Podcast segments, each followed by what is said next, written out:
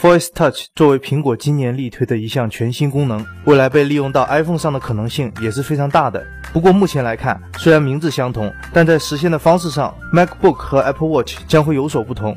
Apple Watch 是通过屏幕旁边的电极来感应触摸的力度，而 MacBook 则是通过触摸板内的压力传感器来检测力量的大小。虽然都还没有发售，但由于十三英寸的 MacBook Pro 也得到了这项触控板的更新。因此，我们得以提前看到一些细节。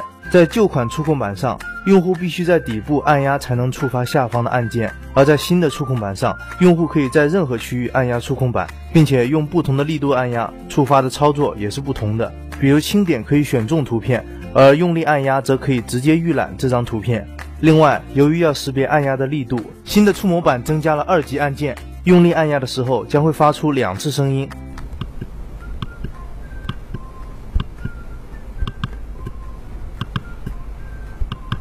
当然，Apple Watch 上的体验将是截然不同的。等到它正式上市的时候，我们再来详细解读。接下来看看国内的消息。根据腾讯科技的独家消息显示，阿里巴巴将会对旗下的天天动听和虾米音乐进行合并。新项目的目标是建立起自己的音乐生态圈，卖家能在平台上寻找合适的艺人代言自己的品牌，唱片公司也可以通过产生的数据来规划自身艺人的发展方向。新项目的名字叫做阿里音乐，好吧。小编还以为叫天天瞎听呢。另外，在汉诺威 IT 博览会上，马云在现场为德国总理和中国副总理演示了支付宝刷脸支付的技术，为嘉宾从淘宝网上购买了一九四八年的汉诺威纪念邮票。简言之，这项技术能让用户在购物后的支付认证阶段，通过扫脸来取代传统密码。不过，不知道这项技术在韩国能不能用。说起支付宝，最近最大的关联应该就是 Windows Phone 了。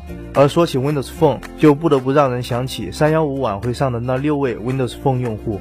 不过这不是重点，今年的三幺五晚会上，三大运营商和微信诈骗才是看点所在。其中，中国联通为了完成销售任务而售卖黑卡，中国电信旗下的号码百事通则是涉及到外呼营销的问题。而中国移动更是为骚扰电话提供了各种支持和绿灯。